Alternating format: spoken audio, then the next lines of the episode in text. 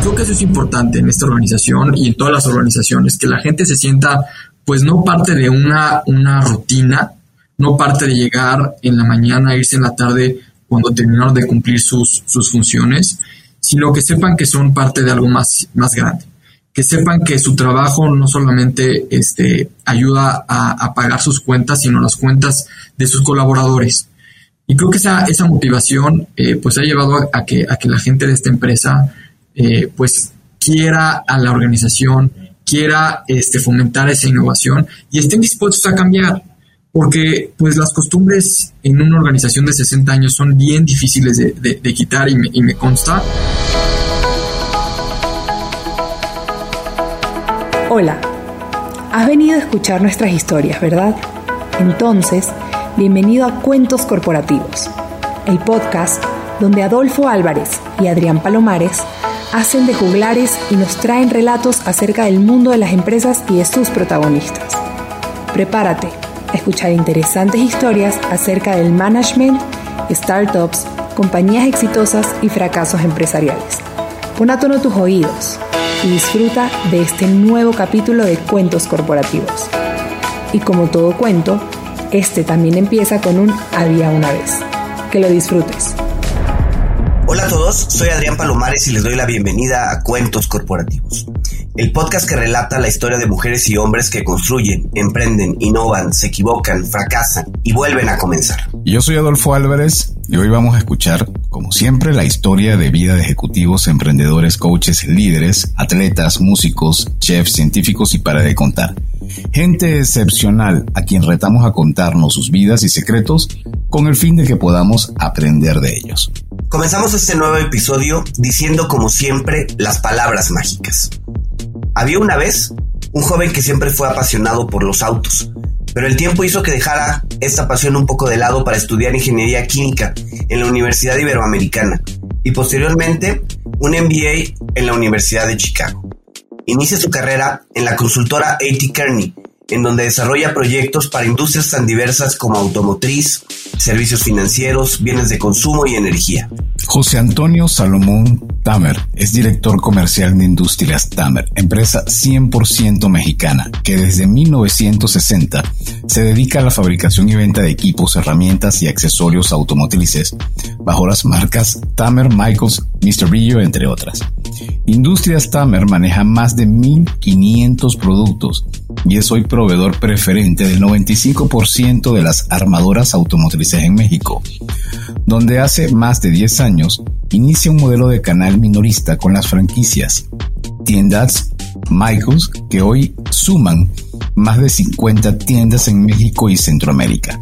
Definitivamente, hoy nos vamos a encontrar con una persona que nos va a indicar cómo haces para en una industria tan competitiva como es las de armadoras en México, logras convertirte en el proveedor preferente. Bienvenido José Antonio a Cuentos Corporativos. Muchas gracias Adolfo, gracias Adrián por la introducción. Eh, un, gusto estar con ustedes y poder platicarles un poquito de, mi, de mi vida, de mi historia y pues de algo que me apasiona que es esta, esta gran empresa y su trayectoria de vida. Bueno, antes de que comencemos a entrar a la parte de preguntas, vale la pena mencionar que Industrias Tamer ha participado ya en varias ocasiones en el programa Mejores Empresas Mexicanas que llevan a cabo Deloitte, Citibanamex, Tec de Monterrey y bueno, nosotros ya tuvimos la oportunidad de platicar con Pilar Ruiz de Chávez, socia de este programa, en nuestro episodio 57 me parece que es y bueno, es un episodio que vale la pena seguir si tienen ustedes una empresa mexicana que quieren crecer, que quieren desarrollar. Bueno, eh, José Antonio, vamos a, platicar lo primero un poco de ti. ¿Quién es José Antonio Salomón? ¿Qué nos puedes contar de ti? Claro que sí. Eh, creo que a veces decir quién eres eh, en, pocas palabras es bien complicado. Creo que un poquito más siempre he tratado de diferenciarme por, las acciones y, mis pasiones en, la vida. y creo que muchas de mis decisiones se han ido tomando por, por ese tipo de pasiones que, que me han caracterizado. Yo desde muy joven siempre fui una persona eh, pues que le gustó aprender y construir cosas nuevas. Siempre navegué buscando con esa, digamos, eh, ambición intelectual y ambición de, crecimiento personal buscando eh, conocer cosas nuevas, crear negocios, crear empresas, eh, crear proyectos, ya sea dentro de otras empresas.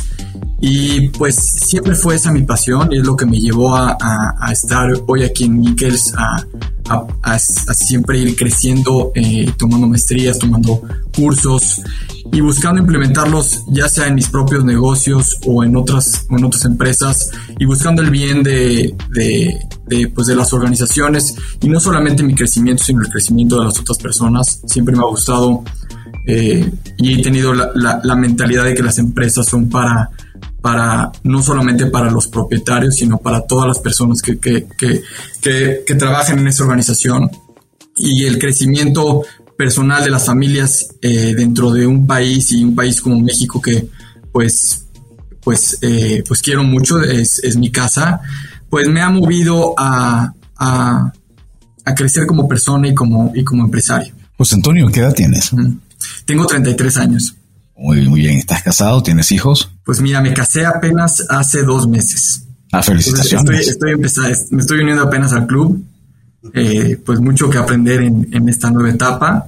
Claro, me gustaría tener hijos eh, en un par de años. Todavía estamos pues queriendo viajar, queriendo comernos el mundo, ¿no? Eh, pero pues sí, apenas, apenas en este... Eso me lleva a preguntarte, indago mucho en este punto, porque evidentemente estás dentro de una empresa que sus orígenes es una empresa de, de origen familiar, pero sin embargo Tú has trabajado en industrias como, o en la consultora como E.T. Kearney, y eso uno pensaría que, el día de mañana tuvieras podido haber ido a también a desarrollar en, quizás en Boston Consulting Group o en otra empresa similar y, y de ahí como sigue muchos caminos montar una startup y luego venderla y hacerte millonario y, y a los 40 años tener un Ferrari, etcétera. Pero no me parece que es, es el estilo de José Antonio. ¿Cuál es tu estilo? Definitivamente, y, nunca fue ese mi perfil. Eh, yo de hecho empecé mi, vida como emprendedor. Eh, abrí una empresa de venta de motocicletas. Después eh, inicié en, que fue en el 2000, más o menos 2013, este, perdón, sí, 2013, una empresa de, de comercio electrónico, que ahora se llama 99 Minutos, que se convirtió en una empresa de logística siempre tuve esa ambición este, emprendedora y, como mencionas, pues siendo empresa familiar opciones, pero como les platicé al principio, siempre tuve una ambición intelectual y me di cuenta que me faltaba mucho camino por recorrer para tener esos conocimientos y habilidades empresariales que eran imprescindibles hoy eh, si quieres verdaderamente ser exitoso y diferenciarte del resto de, las personas, ¿no? Eh, entonces fue por eso que decidí entrar a, a consultoría, porque encontré un ambiente en el cual pues podía hacer diferentes proyectos, eh, crecer en distintas industrias, conocer un poco de todo y estando pues en directa comunicación con el top management de las empresas más grandes de México. Y ese exposure a la gente y a los, y a los distintos temas en los cuales este, me enfrenté me dio muchísimo conocimiento, pero siempre tuve una visión eh, más emprendedora y más de hacer pues yo mis propias, este, pues mis propias cosas y, trazar mi propio camino, más que eh, estar en una empresa de estas empresas grandes a nivel mundial. E incluso cuando fui de maestría, pues tienes todas estas opciones a la mano. Eh, y yo siempre fui muy claro de yo quiero hacer mi propia, construir mi propio camino, ya sea en mi empresa o pues sabía que, que, que Mikkels pues al final es mi propia empresa y es un legado que, que siempre quise que, perdurara por, por, la historia que tiene esta empresa y, lo importante que ha sido para mí y para mi familia. José Antonio, a ver, toquemos justo este último punto. ¿Cuáles son los orígenes de Mikkels? ¿Cómo es que surge? Sabemos que pues existe desde 1960, pero ¿qué nos puedes platicar al respecto? ¿Cómo comenzó? Bueno, eh, pues siguiendo igual la temática de, este podcast, y les voy a decir que es uno de mis cuentos eh, favoritos. Eh, esta empresa tiene mucha historia y, es una de esas historias de inmigrantes. Eh, mi abuelo es, este, nació en, Siria, en un muy pequeño pueblo, y pues, pues por, por temas de, crecimiento de la familia y, gran pobreza, deciden pues migrar a América tras el sueño americano y llegan a México. Llegan al puerto de Veracruz y pues empiezan a trabajar en la ciudad de Orizaba a, tratar de generar recursos. Y es el, eh, digamos, el cuñado de, mi abuelo que decide venir a México a poner un, a, empezar un taller y mi abuelo decide venirse con él, pues a los alrededor de los 16 años ya tenía, ¿no? Pone un taller donde empiezan a fabricar eh, bombas de aire. Eh, y pues les empieza a ir más o menos medianamente bien. Y el cuñado decide salirse de la empresa. Mi abuelo ya tenía 18 años. Y pues se queda solo con el taller y le pide a su, a su padre una oportunidad y un apoyo para darle la vuelta al negocio y hacer que el negocio fue, este, pues prosperara. Y es, es como, como, como comienza, comienza con Mikkels, empieza fabricando bombas de aire en un pequeño taller en la Ciudad de México y posteriormente eh, pues empieza a vender bien, empieza a fabricar eh, aceiteras, el negocio empieza a generar un poquito más hasta que encuentra una oportunidad de fabricar gatos de botella, un producto que en México pues nadie fabricaba. Y es, creo que ese, pues, digamos, el momento o un hito determinante de esta empresa donde, pues, se convierte en, una empresa automotriz. Los gatos empiezan a, desarrollarse en, México, los empieza, empieza la empresa a crecer, se vuelve un fabricante eh, muy importante en México y pues alrededor de 20, de 30 años atrás es cuando comienza la comercialización de más productos, cuando inicia la apertura de, de, este, de China, eh, el crecimiento de China y de otros fabricantes, donde comienza una diversificación de, de portafolio. Y pues Mikkels decide comenzar a nicharse en lo que es el equipamiento, accesorios y herramientas automotrices y buscar volverse líder en México y, y posteriormente en Latinoamérica de, pues, de este producto para los mecánicos, para los apasionados automotrices y obviamente para la industria automotriz como un proveedor de, calidad este, y de servicio. Y luego que pasas por tu proceso de desarrollo profesional orientado a la parte de consultoría, de lo que ha sido el, crecimiento de tu empresa familiar al día de hoy, que ya es no, no el hecho de ser familiar demerita el tamaño y la capacidad que tiene, pero evidentemente con esta visión exterior seguramente has encontrado puntos que puedes desarrollar y, hacer evolucionar a Mikkels en los próximos años, no sé, comercio digital, eh, tercerización de la producción. ¿Qué es lo que sientes que José Antonio va a aportarle a Mikel, a Mikel eh, a partir de ahora? Es, creo que una, una, una muy buena pregunta y muy buen tema porque es algo que siempre alguien emprendedor se, debate internamente si, este, si seguir en el, en el negocio familiar va en contra de la mentalidad emprendedora de una persona y creo de que definitivamente no. Eh, y ni siquiera en una empresa grande el, sentimiento emprendedor se debe de perder porque hay muchos proyectos que iniciar, hay muchas maneras de cambiar la mentalidad de la gente, cambiar los procesos y al final eso es ser emprendedor, ¿no? Yo llegué a, a hace cuatro años que, me, invitaron a, colaborar con la empresa familiar, que además tiene una, estructura muy rígida para que un familiar entre. Y pues claro que con mucho gusto acepté. Yo inicié en la parte de, planeación estratégica, obviamente viniendo de un background de consultor, pues era, era la entrada obvia, ¿no? Llegar a, ver qué proyectos o cómo podemos mejorar la empresa.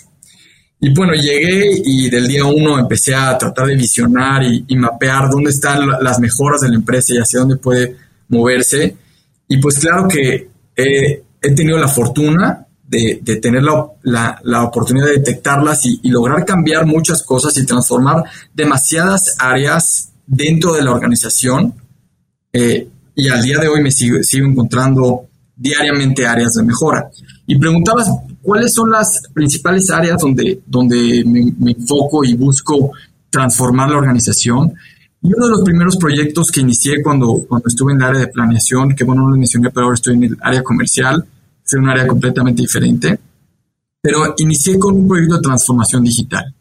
Y mucho de mi, de mi background que venía de, emprendedurismo en, empresas eh, pues digitales y de e-commerce, pues ya sabía que ahí es donde había uno que estar, ¿no? Y digo, son cuatro años, tampoco es que era un misterio todavía, pero sí llegué y la verdad el desarrollo que tenía la empresa en este, en este canal de distribución, pues era prácticamente nulo.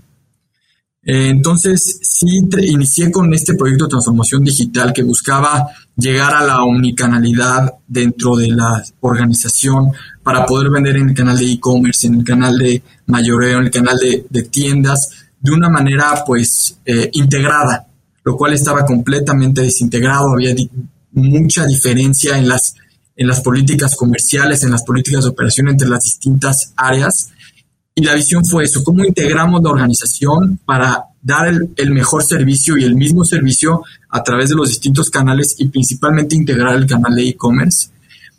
Y por fortuna empezamos hace cuatro años porque llegada la pandemia, eh, pues ya veníamos muy encarrilados en este desarrollo, que no solamente fue desarrollo en, digamos, en infraestructura tecnológica dentro de la empresa, que fue desde el desarrollo de una página, implementación de un nuevo ERP, implementación de CRMs, implementación de procesos, este, sino también una, transformación de la cultura de, la gente, ¿no? Muchas veces llegas eh, y pues también te ven como familiar y es, es un reto muy grande el decir, oye, yo no estoy aquí por, porque soy familiar, sino porque tengo las capacidades de, transformar este, a la organización.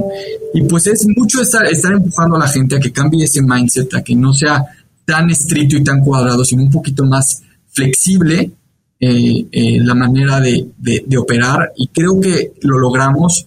Y como les mencionaba, llegada la pandemia, pues el, shock este, no fue tan grande. La gente ya hasta tenía una mentalidad de cómo creo o cómo desarrollo e implemento este, pues nuevas plataformas y utilizar la tecnología para mejorar los procesos. Y la verdad fue algo que, nos, que fue como un trampolín para nosotros el COVID. Toda esta infraestructura que traíamos, este, digamos, floreció rápidamente. Y ahora creo que ya somos una empresa que, es vanguardista en nuestro sector en el tema, de, en el tema digital, tanto en e-commerce y con el cómo eh, funcionamos e interactuamos con el cliente de manera digital es completamente otra al que se veía hace dos años. Entonces sí tengo este enfoque de digitalizar y cambiar cómo la, empresa piensa y pues llevarla, digamos, al, al siglo XXI, eh, siendo vanguardista, creando nuevas cosas y reinventándonos, ¿no? Que al final es lo que tiene que hacer una empresa de tercera generación y que tiene 60 años de historia. Excelente. ¿Y cuántas personas trabajan hoy en Mikels? Alrededor de 300 personas, ¿no? Incluyendo lo que es fabricación, como lo que es todo el equipo de, de ventas. Oye, José Antonio, a ver, comentabas ahorita de una pues transformación de Mikkels, quizá diría yo la más reciente, ¿no? Que es la transformación hacia lo digital. Yo quiero irme un poquito más atrás. ¿Cómo se da ese paso de la empresa de tener o de hacer la fabricación de, llamémoslo así, herramientas aisladas como es un gato de botella, a convertirse en proveedor del 95% de las armadoras automotrices en México. Ya no es solo tener un elemento aislado que de pronto se agrega al coche, como es un gato, como es una llanta, ya es participar dentro de los procesos productivos de las armadoras. Y cuando hablamos del 95% de las armadoras, pues estoy entendiendo que les falta una, ¿no? Básicamente, ¿no? Básicamente, o sea, 95% debe ser una, deben ser dos las que, en las que no participan. ¿Cómo se vivió esa transformación de Mikers para dar el paso a convertirse en ese proveedor certificado de las armadoras? Pues mira, ese, ese fue uno de los pasos más importantes para dar el despegue de esta organización, porque pues claro, atender esa industria tan grande, eh, pues te genera, pues, te obliga a tener una infraestructura muy importante. Y pues lo que, lo que sucede se juntan varias cosas, ¿no? Y creo que esto lo escuchan en todas las empresas cuando empiezan a, a crecer, pues se junta tanto la suerte, como la preparación y la perseverancia de, del, pues del, equipo, ¿no? Eh, pues al, estar ya nichados en el sector automotriz, teniendo productos que pueden atender a esta industria, pues comienza la, historia de, pues Eduardo Tamer, que fue la segunda generación en esta empresa, que empieza a tocar las puertas de esta armadora, de, la, de estas armadoras, eh, y busca la oportunidad de ser una empresa certificada porque pues claro que las armadoras te piden una cantidad de certificaciones y protocolos para poder entregarles un producto que cumpla las normas, que cumpla la calidad, que cumpla además el precio. Eh, y pues inicia esta transformación que, Eduardo empieza a crear en, la, en la organización, cambiar procesos, este, estándares de producción y tocar las puertas constantemente hasta que pues una empresa, este, una armadora, pues da la oportunidad de a una empresa mexicana este, ser proveedor de los gatos para los, para los automóviles. Y así comienza el, pues, primero gatos, luego kits de emergencia automotriz. Hoy, de hecho, equipamos el 20% de las cajuelas de los autos que se venden en México con un kit de herramientas. Luego transformarnos a, entregar autopartes, incluso que fabricamos eh, eh, aquí en la planta.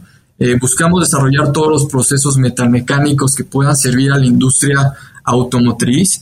Y hoy en día, pues, en, ese proceso de transformación, al llegar a ese 95% de armadoras, pues, ¿qué sigue, no? Te preguntas. Y hace seis años iniciamos, ahora pues vamos con las armadoras, pero de aires acondicionados. Y hoy en día ya proveemos también partes eh, metalmecánicas a, la mayoría de, los, de las grandes armadoras de aires acondicionados este, de América. Eh, y pues ese es ese proceso evolutivo que tienen que tener las, las, empresas de, de, aprovechar esa suerte de estar en una industria que tiene una necesidad y pues trabajar para llenar esos huecos y, y, lograr ser competitivo y tomar pues cada vez pues un pedazo más grande de ese pastel y seguir trabajando día a día, ¿no? Porque pues mantener ese, ese, porcentaje es muy difícil porque las licitaciones pues se dan prácticamente cada año y cómo mantienes año con año esa participación y efectivamente a veces se pierde una pero se gana otra y tratamos de mantener ese, esa alta participación en la industria eh, ya sea con las partes que teníamos o con nuevas partes, ¿no? Puede que digas, sabes que ya no necesitamos un gato de botella hidráulico, que es una realidad, cada vez se utiliza menos por costo, pero bueno, oye, tengo otras soluciones para ti, ¿no? Entonces, como empresa te tienes que reinventar constantemente y dar un servicio de la más alta calidad, ¿no? Que como, pues, nosotros somos una empresa no de venta de productos, somos una empresa que, que ya tratamos de, pensar que vendemos un servicio y somos una empresa desarrolladora de productos y de ideas innovadoras. ¿no? Eh, creo que cuando tú tienes ese enfoque de ser de servicios y de innovación, pues las ventas van a llegar automáticamente a tu mesa. ¿no? Si lo ofreces al cliente, el cliente va a regresar y efectivamente a veces el precio será una, una, condicionante, pero cuando ofreces la calidad y el servicio adecuado, perderás, pero luego los clientes siempre regresan. Hablando de, de expansión y ventas, a ver, eh, hay quienes segmentan a América de la siguiente manera. Están los grandes vecinos del norte, Estados Unidos y Canadá. Está México y Centroamérica está los países andinos, está el Cono Sur y está el gigante brasilero. Eh, por lo que hemos visto, Michaels ha logrado penetrar y estar con una muy buena este, competitividad dentro del mercado mexicano y Centroamérica. ¿Qué me dices de los otros mercados? ¿Hay perspectivas? ¿Hacia allá están? Eh, ¿Han logrado saltar esas barreras, sobre todo de, de la parte puede ser de idiomas o de cultura o, de competidores que colocan barreras bastante altas para que no puedan entrar. ¿Cómo, ves las perspectivas con ese mercado? Pues mira, es justo uno de nuestros enfoques, es llegar este, pues cada vez más al sur y llegar al norte. Y por fortuna eh, lo traemos en como nuestro enfoque desde hace pues, un par de años, eh, cuando tomo parte del área comercial eh, busqué la diversificación en distintos países y el enfoque en colocar nuestros productos en, más países, ¿no? Pues por diversificación de riesgo. Nuestro enfoque principal está en lo que es la zona de este, lo que es Colombia este, y Perú, porque en Centroamérica creo que ya estamos pues, eh, pues bien, bien colocados. De hecho, tenemos una, una, tienda franquicia en Guatemala que ha sido bastante exitosa. Eh, ha sido un proceso muy difícil por la distancia y la competencia con Brasil, que es un fuerte competidor, y con China, ¿no? Porque si uno quiere vender a, digamos, a Perú, pues tiene un acceso a China muy directo, eh, precios muy bajos, y al no tener un reconocimiento de marca como lo tenemos en México, es, digamos, es pedalearle, ¿no? Y es trabajar muy fuertemente. Y pues venimos con dos años, con tres años de crecimiento. Este año tenemos un crecimiento de 100% en la región ¿Y qué es lo que también hicimos, eh, por ejemplo, en Colombia para lograr eh, entrar a ese mercado? pues igual con e-commerce. E-commerce se ha vuelto nuestra, nuestra puerta de entrada a, países que, no lográbamos entrar. Y en Colombia logramos entrar eh, a través de, de, Mercado Libre con un socio que convencimos, dada nuestra historia de éxito en México, de entrar con nuestros productos en Colombia. Y pues ha sido un, digamos, un game changer, como le dicen, ¿no? Nos ha permitido crear marca, crear oportunidades de negocio, replicando lo que hicimos en México. Y es fácil convencer a los clientes porque pues al tener analíticos eh, claros de venta, procesos claros y un producto que ya tiene pues un éxito comprobado, los clientes creen más fácil. Y ahora la otra parte que es la más interesante es la parte de Estados Unidos, ¿no? Que a pesar de ser vecinos de nosotros y un mercado tan grande que oye, ¿cómo puede ser que en Estados Unidos esta marca, que además muchos piensan que es americana, no está? Pues básicamente es por una razón, los precios de China. Eh, China está muy fuerte eh, en Estados Unidos, altamente posicionado. ¿Y cómo compites contra eso? Ahora, llegado el COVID, eh, pues cambia el juego, ¿no? Y aquí es donde creo que las empresas tienen que tener esa visión de que pues ya llegó una transformación del mundo y hay que aprovechar las oportunidades que se abrieron con este, con este gran problema de la pandemia. Nosotros nunca habíamos recibido tantas cotizaciones de Estados Unidos en 60 años como las recibimos en, el, en los últimos en los últimos, en estos últimos dos años. Ha sido algo impresionante. No hemos logrado eh, hacer ese brinco porque seguimos siendo en cuanto a precios, pues no favorables, pero ya el americano empieza a pensar en que en la importancia de diversificar este, su consumo. A pesar de pagar eh, un, precio adicional, un extra, pues el tener una, una, este, un procurement diversificado le genera este, una seguridad de negocio más alta.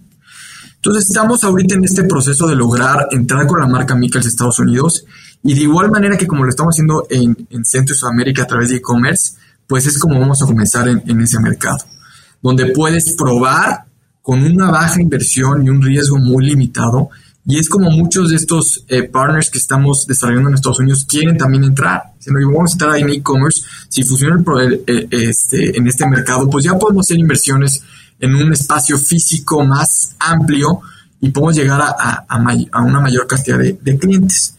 Y también en la parte productiva, afortunadamente también ya estamos logrando entrar a Estados Unidos eh, con, en el sector de aires acondicionados y estamos ya entrando también al sector de armadoras que no hayamos logrado entrar este, en el pasado, pero también por esta misma coyuntura de los problemas en China, también el problema de abasto, pues ha quedado la necesidad de, de, voltear a, su, a, su, a su vecino y a su socio más importante que es México.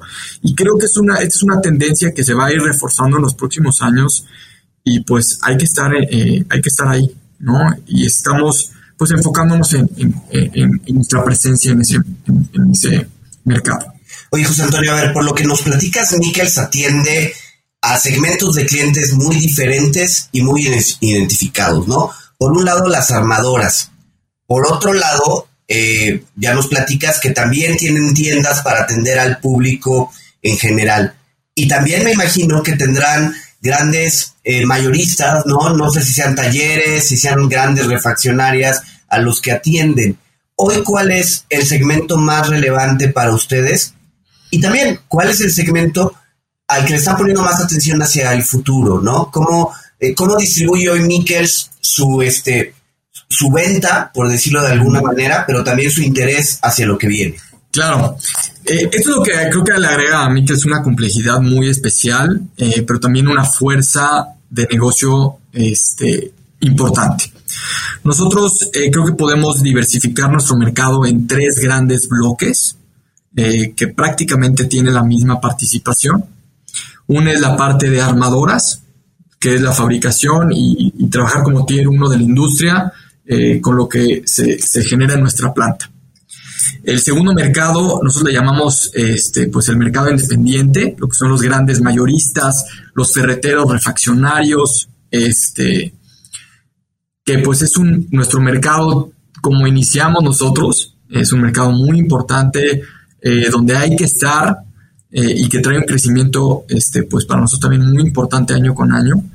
Y el tercer bloque, eh, pues son lo que ustedes mencionaban, que son las tiendas eh, o tiendas franquicias. Este es un modelo que que pues también fue una de esas, de esas historias de suerte, donde hace alrededor de 10, 12 años un colaborador de Mikkels dijo, tienen demasiados productos, yo los quiero vender, pongamos una tienda.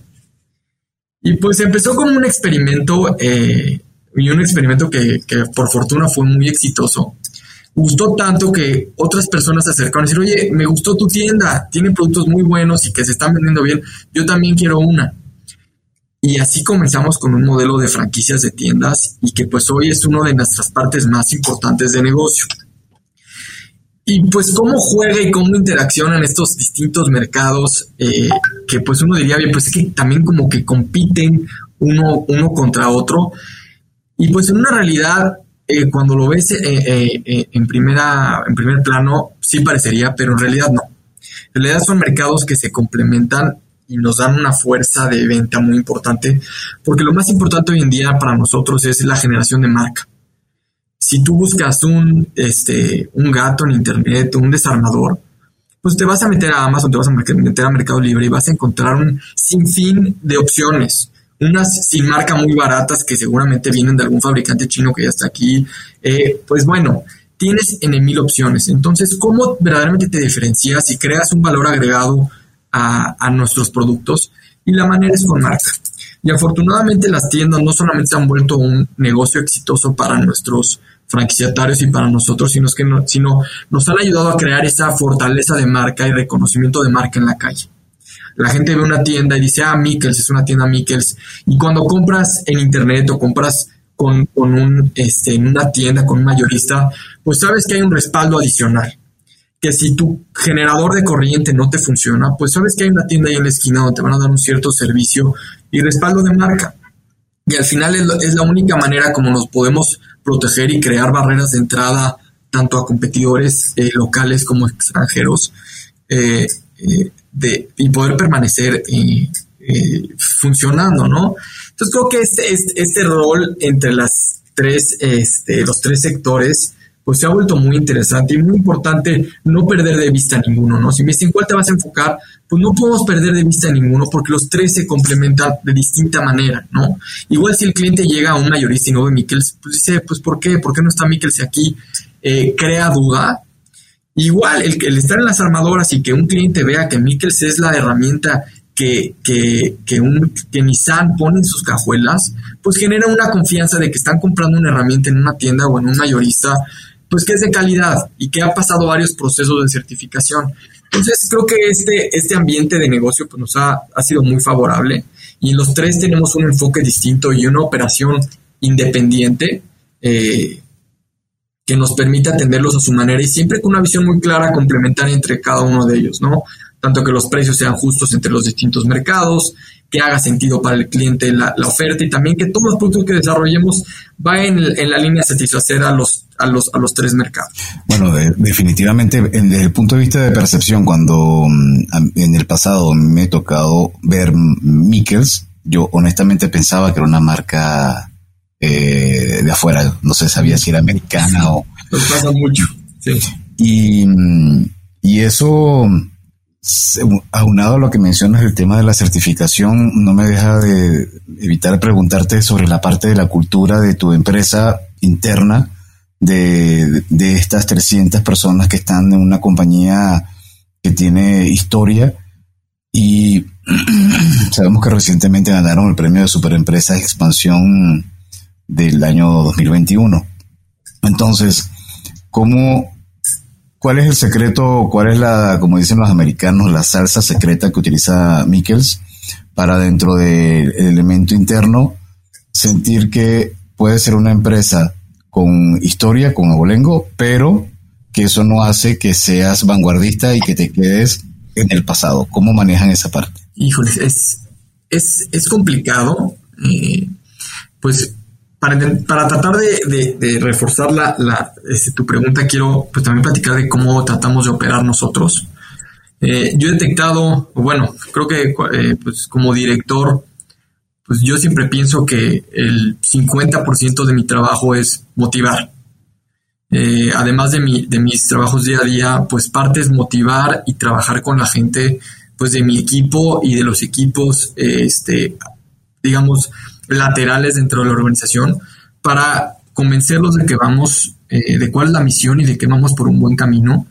Eh, por ejemplo, algo específico que hacemos nosotros en Miquels y, que yo mantengo eh, como una costumbre en la organización, es cada 15 días tenemos una, una llamada, digamos ahora es virtual, donde comunicamos a toda la organización qué estamos haciendo, hacia dónde vamos, qué producto estamos desarrollando. Entonces, desde el área administrativa hasta el área de ventas, pues saben cómo estamos caminando, saben perfectamente dónde está, qué nos duele como organización y tratamos de que la gente haga conciencia de que pues somos un equipo y no, y no trabajamos como silos independientes eh, para poder llegar al futuro. Y eso, y eso nos ha funcionado muy bien. Y al ver la gente que eso funciona, pues los motiva, los motiva a participar, los motiva a a ser proactivos, a traer ideas a la mesa de cómo mejorar. Y creo que eso es importante en esta organización y en todas las organizaciones, que la gente se sienta pues no parte de una, una rutina, no parte de llegar en la mañana, irse en la tarde cuando terminaron de cumplir sus, sus funciones, sino que sepan que son parte de algo más, más grande, que sepan que su trabajo no solamente este, ayuda a, a pagar sus cuentas, sino las cuentas de sus colaboradores, y creo que esa, esa motivación eh, pues ha llevado a, que, a que la gente de esta empresa eh, pues quiera a la organización, quiera este, fomentar esa innovación y estén dispuestos a cambiar. Porque pues las costumbres en una organización de 60 años son bien difíciles de, quitar y me, y me consta. Eh, cuando llegué pues a, esta empresa me daba cuenta que, y Luciano, tenemos que vender en e-commerce y no me la creían. Dice, ¿cómo puede ser que no crean, no quieren entrar a este sector, que es el que está creciendo a triple dígito? Pero la gente está cómoda y está acostumbrada a una manera de operar. Y convencerlos, pues requiere de mucho trabajo, de, de, cambiar rutinas, de ser el primero en llegar y el último en irte y enseñarles con resultados que así es como las cosas van a funcionar y, que al final se va a ver reflejado en un crecimiento profesional para, para la gente y también en un crecimiento económico, que al final que es, lo que mueve a, las personas y a las empresas. El saber que les va a ir mejor si siguen un, camino de innovación y de, y de reinventarse a sí mismos y a la empresa, pues el, resultado en sus bolsas al final es lo que, lo que los va a mover, ¿no? Y creo que, creo que hemos logrado eh, implementar eso y eso es lo que nos ha llevado a ser pues mejor empresa por cuatro años consecutivos y top companies, porque además estos programas no solamente te exigen que cumplas con ciertas normas, sino que mejores año con año. Con que cada año que tú, que tú llegues a certificarte, digas, enseñes qué mejoras hiciste, qué implementaste, cómo mejoraste tu, tu, tu, este, tu, tu institución, tu, tu manera de, operar y de navegar en, en, en, el mundo de los negocios. Oye, José Antonio, a ver, nos nos hablas de, transformación, de transformar la cultura de la gente en Mikkels, pero también la industria automotriz se está transformando. Tuvimos ya oportunidad de tener en este espacio a Nazaret Black, la directora de Sacua, una marca de armadora de autos eléctricos. Sabemos que, por ejemplo, armadoras como General Motors están también ya con planes a mediano y largo plazo de autos eléctricos. ¿Cómo ven ustedes este cambio y, no sé, a lo mejor ya están produciendo piezas para, para autos eléctricos, ¿no? ¿Cómo, ¿Cómo lo ven? A ver, eso sabemos y yo pues digo, tampoco es un misterio que es el futuro, ¿no? Hacia allá vamos y definitivamente es algo que traemos sobre la mesa. Este, hay varios, digo, al final nuestro producto base que es para el cambio de llantas, afortunadamente todavía hay baches en la ciudad, entonces hasta, que ese problema se elimine o llegue alguna llanta que sea mucho más resistente, pues parte de nuestros este, equipos se van a volver este, pues, inservibles. Pero si hay un problema grave. Muchas de, de nuestras herramientas son para, el, para arreglar motores, motores de gasolina, este, reparaciones que son de los autos tradicionales y efectivamente van a terminar desapareciendo sí es algo que tenemos muy presente, eh, muy eh, en la mesa de cuáles son estos productos que van a requerir estos autos. Y efectivamente, eh, hacia allá vamos. el desarrollo de productos que, pues, eventualmente satisfagan la necesidad de los autos eléctricos, como cargadores que ya los manejamos, otro tipo de accesorios, otro tipo de herramientas que pues todavía no, no sabemos exactamente cuáles van a ser estas fallas de estos autos eléctricos que el mecánico tendrá que conocer, pero pues sí es un, digamos, un riesgo que si no atendemos, pues nos va a afectar definitivamente. Y bien, eso nos lleva a preguntarte cómo será la evolución de aquí a cinco años, cómo percibes que entre lo que, bueno, sé que es una locura preguntarte incluso más allá de cómo será la vida después de seis meses con la situación en, la, que nos encontramos, pero lo que ha sido tu seguimiento de la evolución de, de Mikkels, la innovación que hayan puesto en marcha, la robotización, la competencia, la búsqueda de materias eh, y, productos menos contaminantes, etcétera. Entonces, ¿cuál es tu perspectiva, José Antonio, desde el punto de vista de, un directivo que, que, ha ido entrando en este mundo, no? Claro que sí. Eh, voy a tratar de dividirlo en tres partes, en los tres canales de negocio, porque son muy distintos eh, y hay diferentes estrategias y visiones para cada uno. Y voy a empezar por el, canal productivo, el canal de armadoras. Eh, es un canal que, cuando yo llegué hace cuatro años pensábamos si era necesario cerrarlo, porque pues no era tan rentable, este, la producción estaba bajando, los gastos estaban bajando.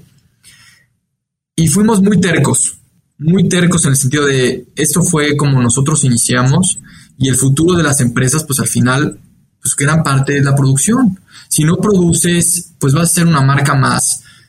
Y nos mantuvimos tercos, eh, nos fuimos muy persistentes en buscar nuevas líneas de negocio y clientes en el área productiva y logramos darle la vuelta. Este, incluso este año duplicamos producción de la planta.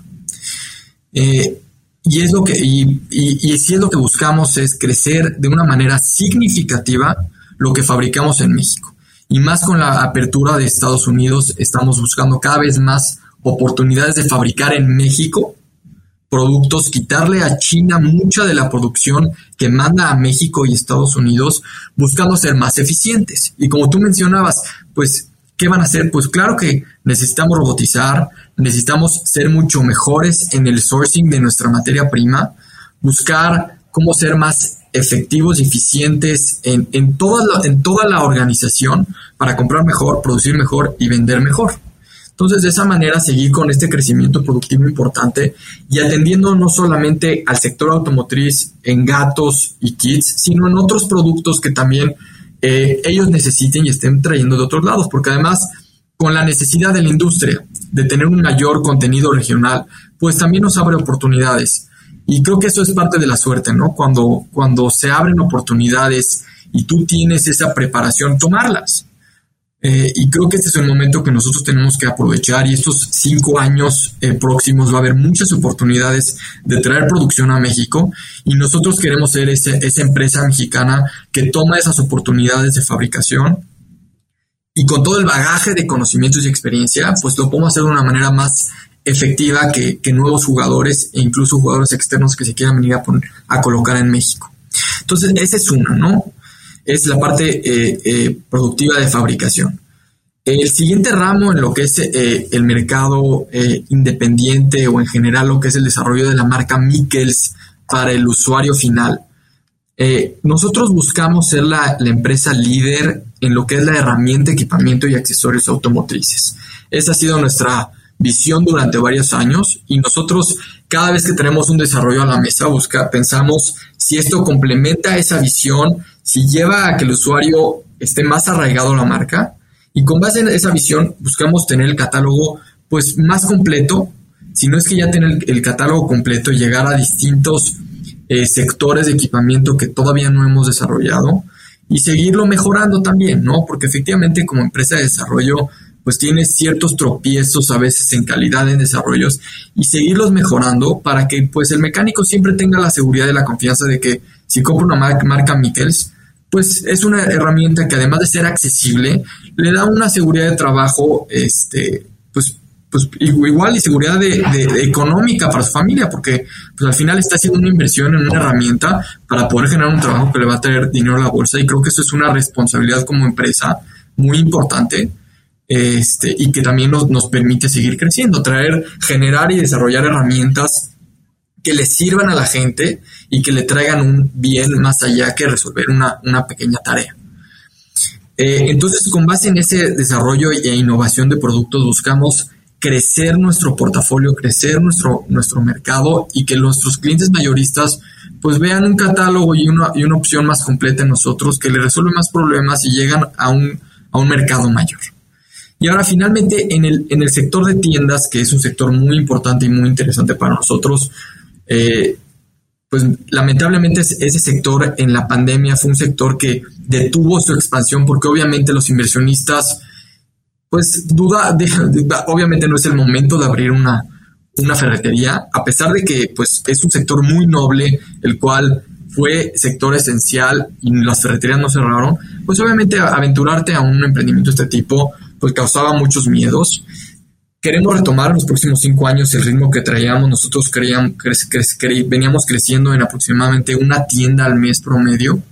Queremos retomar ese ritmo y pues lograr a tener arriba de 100 tiendas en México y en el extranjero. Nosotros comenzamos con la primera tienda en Guatemala, estamos buscando abrir en, distintos mercados como Colombia y otros países importantes en, Sudamérica y ojalá y lo, podamos lograr en Estados Unidos algún día. Pero es este concepto de tiendas que atienden al mecánico, al aficionado automotriz, pues ha sido muy exitoso. Muchos de nuestros franquiciatarios, eh, pues les ha ido muy bien con este, con este eh, modelo y han logrado crecer a tener cinco o seis tiendas nuestros franquiciatarios máster y queremos que, tengan más tiendas y que sigan creciendo y darle oportunidades de negocio a, más emprendedores eh, y, que al, final pues la marca sea más reconocida, ¿no? Que veas como lo ves con Steren, ¿no? Al final tú ves Steren eh, en, muchos lados, pues también que Mikes lo veas en todos lados y digas, ah, perfecto, si quiero algo automotriz, sé a dónde ir el mecánico sepa dónde comprar su equipamiento este, y estar en todas las ciudades importantes y medianas de, este país. José Antonio, eh, como platicamos al, inicio de la, grabación, en este programa tenemos algunas preguntas obligadas, preguntas de cajón, ¿no? Vamos a entrar ya a esa sección. ¿Te gustan los cuentos? Claro, me encantan.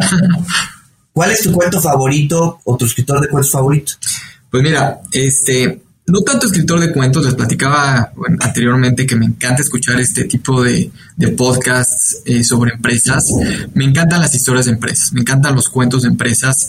Y uno que me gusta mucho, este, creo que se, se tiene cierta, cierto parecido a mi vida en, ciertas eh, formas, es la historia del Lego, ¿no? Digo, este es de otra escala, pero pues la historia del Lego de una, de una empresa que se tuvo que transformar desde su inicio, desde el fundador, tantas veces y pasó por tantas generaciones y sigue siendo una empresa que se sigue reinventando al grado de ser ahora una, empresa que pues, hace películas, este, hace distintas cosas que van más allá de su, de su, de su inicio que fue de, de juguetes de madera, eh, pues me motiva mucho al yo también ser un, este, una tercera generación en una organización, pues saber que las empresas se tienen que reinventar, se pueden reinventar, pueden seguir trascendiendo generación tras generación, eh, pues a mí me emociona mucho, ¿no? Eh, este cuento me encanta y también me emociona porque creo que yo puedo ser también parte de un cuento de vida, el cuento de vida de mi abuelo, llevarlo a otras generaciones y que algún día mis hijos cuenten, ¿no? Lo que fue el, cuál fue mi participación en este gran cuento de vida, pues, fue mi cuento favorito, el de, mi abuelo, eh, y pues ahora soy parte de ese cuento. Y referido a cuentos, vamos a hablar ahora de libros en general, cualquier tipo de género, novela, de, de ficción o de negocios. ¿Algún libro que te haya marcado y tú digas, este libro me viene a mi mente con cierta frecuencia y lo recomendaría sin lugar a dudas? Ok, bueno, tengo varios libros, pero Sí, sí me gustaría mencionar un libro eh, que, que, que, yo digo, leí hace poco y creo que para cualquier persona que, que más hoy en día quiere este, administrar una empresa este, o estar en el mundo de los negocios, me parece que es básico. Es un libro que se llama Thinking Fast and Slow de Daniel Kahneman. Eh, no sé si lo hayan leído. Pero es, es, es un libro que, que, pues trata y bueno, se adentra este autor en lo en cómo la, la gente este pues raciona o toma decisiones, ¿no? Y habla de las decisiones rápidas y las decisiones lentas, lo que es el instinto y cuando una persona se pone a verdaderamente reflexionar en lo, que va a hacer. Eh, y bueno, es, un libro muy interesante que lo puedes llevar a, tu organización para ver cómo tú tomas decisiones y también cómo, eh, digamos, convences a las personas a, pues, este, pues trabajar contigo, ¿no? Eh, no si lo han, si han leído este libro o tienen la referencia, pero pues hace ejemplos muy curiosos, es mucho de psicología y, lo que llaman behavioral economics, este, de que la gente al final no es necesariamente racional. Y depende tú cómo eh, tratas un tema o cómo haces que lo visione la otra persona, pues va a tomar una, decisión completamente este, distinta. Este, por ejemplo, hacen, ah, toma, un ejemplo que le llama anchoring, donde hacen experimentos con, personas donde les dicen, oye, este, ¿crees que un árbol eh, es más alto o un tipo de árbol es más alto de 100 metros o más bajo? Y la gente tiene que adivinar. Y luego otro grupo de personas le, preguntan que si este tipo de árbol es 200 metros más alto, este, 200 metros o más o menos. Y pues al final el promedio de la gente que, que, eh, que le preguntaron de 100 metros es mucho más bajo que el que les, les preguntaron de 200 metros. ¿no? Entonces, te ayuda a, pensar cómo yo puedo eh, cambiar la idea de la gente y ahora en el área de ventas, cómo puedo convencer a un cliente de que me compre o que tome precios más, este, este, más adecuados, pues basando en la, en la filosofía de, de cómo la gente actúa y cómo piensa. Es un gran libro, este, muy entretenido yo se lo recomiendo a todas las personas, la verdad. Lo vamos a buscar. José Antonio, ¿alguna aplicación móvil o gadget tecnológico que recomiendes para tu vida? ¿Algo que uses ya sea en lo personal o a nivel este, profesional?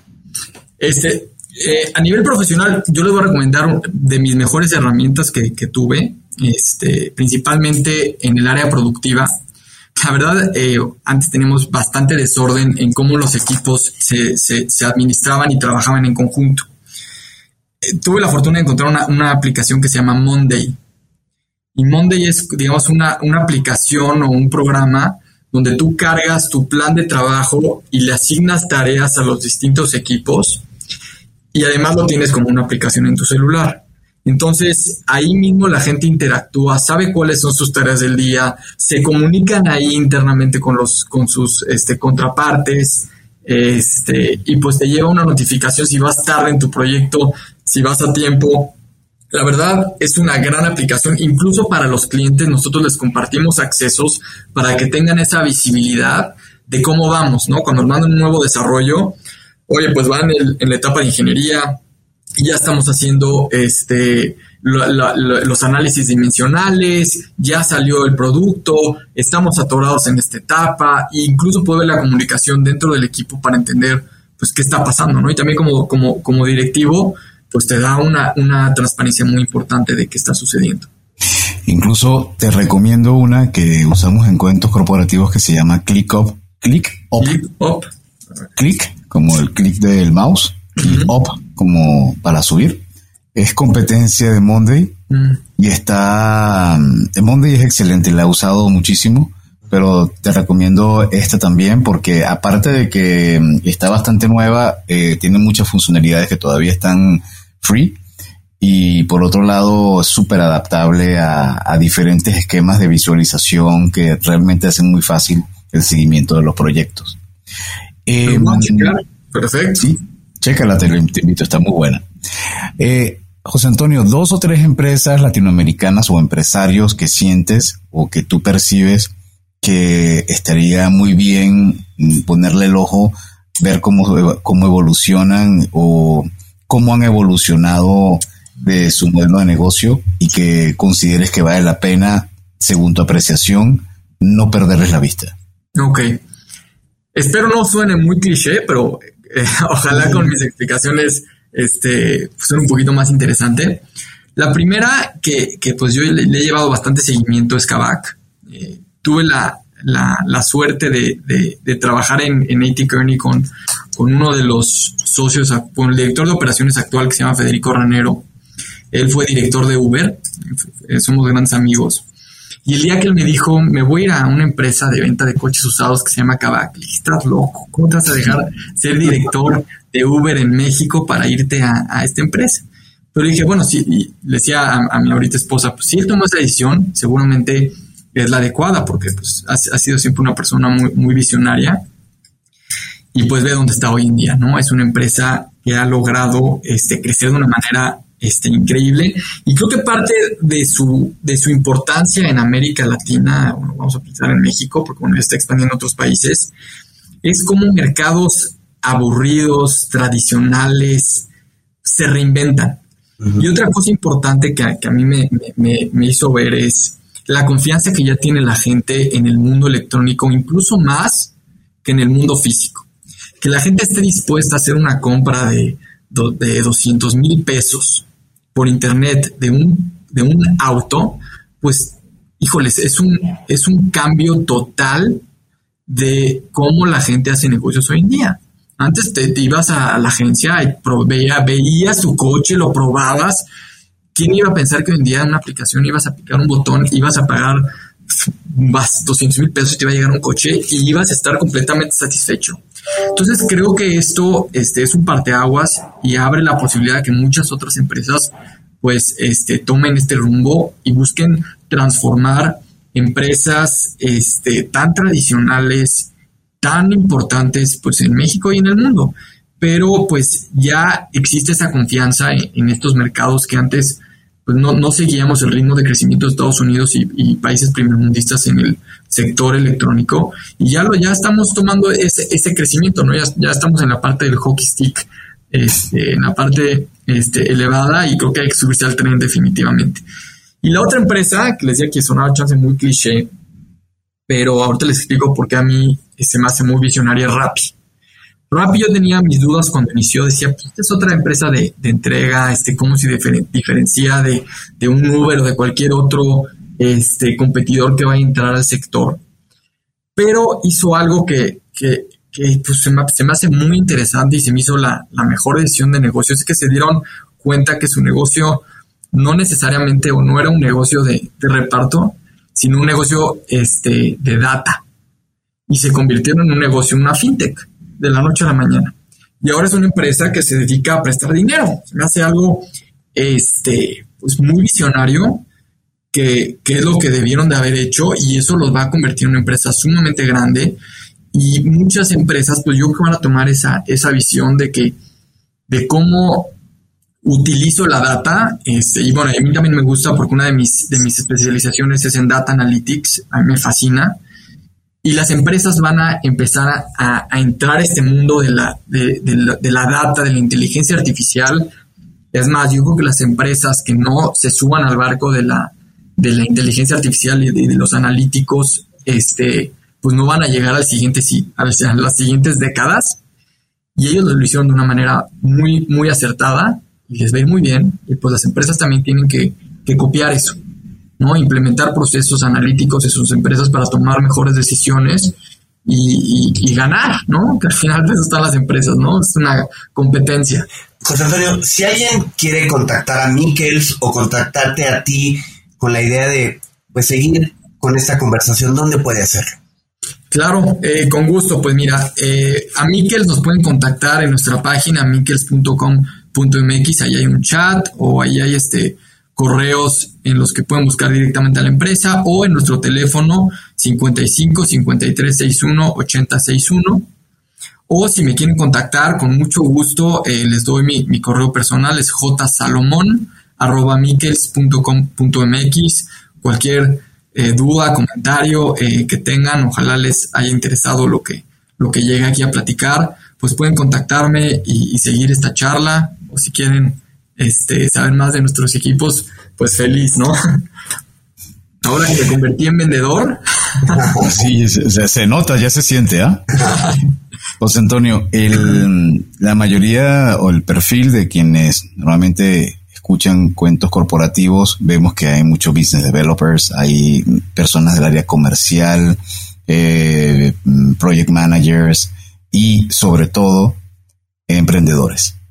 A este grupo de personas, ¿qué, ¿cuál sería tu mensaje basado en lo que ha sido tu experiencia y lo que estás viviendo en estos momentos? ¿Qué quisieras dejar como mensaje final de este episodio? El mensaje para, para todo emprendedor, este, voy a dejar dos. el primero es, cuando vayas a empezar un negocio, tener una, una visión clara y un, una, un, un, plan de negocios este, que sea muy claro y adecuado y bien pensado, ¿no? Porque a veces no solamente el, trabajar duro te va a llevar a tener una empresa exitosa, ¿no? Este, y el otro componente eh, para todo emprendedor es pues el ser perseverante. Este, es, creo que es la receta perfecta para tener un negocio exitoso. El tener una, una idea que no necesariamente sea buena para los demás, sino que haga sentido para ti. Es más, si es una, una idea que es controversial, luego es hasta mejor. Pero tener una buena idea y de verdad levantarte todos los días este, temprano y, y dormirte tarde trabajando en ella, te va a llevar a ser exitoso. Este, en cualquier emprendimiento, lo vi en los emprendimientos en los que inicié, que afortunadamente eh, pues crecieron mucho con los socios que estuve, pues me asocié con gente, que bueno, ya voy a agregar ese, ese tercer componente, tener buenos socios. Eh, siempre busqué juntarme con gente que tuviera ese tipo de pasión por el trabajo. Si tienes socios trabajadores y con visiones claras de negocio, te ir bien. Ese sería este, mi, mi, mi mensaje. Pues muchísimas gracias, José Antonio. La verdad es que ha sido una plática muy interesante y, bueno, pues esperamos que todos los, los apasionados de la industria automotriz lo, lo disfruten y este y, lo escuchen completo. Si les gustó este episodio, no deben suscribirse en su plataforma y calificarnos con cinco estrellas. Muchas gracias José Antonio y a quienes están escuchando José Antonio y a quienes nos escuchan, los invitamos a visitarnos en nuestras redes sociales. Estamos en Facebook, Twitter, Instagram, LinkedIn y por supuesto en www.cuentoscorporativos.com donde es muy importante que entren y se suscriban a nuestro newsletter. Les recordamos que Cuentos Corporativos es un podcast producido por Adolfo Álvarez y Adrián Palomares. La edición de sonido está a cargo de Audica Producción. Y como siempre decimos, las empresas, sin importar su origen, razón de ser o tamaño, tienen todas algo en común. Están hechas por humanos. Y mientras más humanos tienen, más coches y más historias que contar. Y todo, todo cuento empieza con un había una vez. Nos escuchamos en el próximo capítulo. Muchísimas gracias, José Antonio. Gracias a ustedes y gracias a todos por, por escuchar esta historia. Gracias por habernos acompañado en este capítulo de Cuentos Corporativos. Ojalá que esta historia haya sido de tu agrado y sobre todo que te lleves ideas y experiencias que puedas aplicar en tu propio universo empresarial. Esperamos que nos escuches nuevamente y recuerda, todos los cuentos comienzan con un había una vez. Hasta la próxima.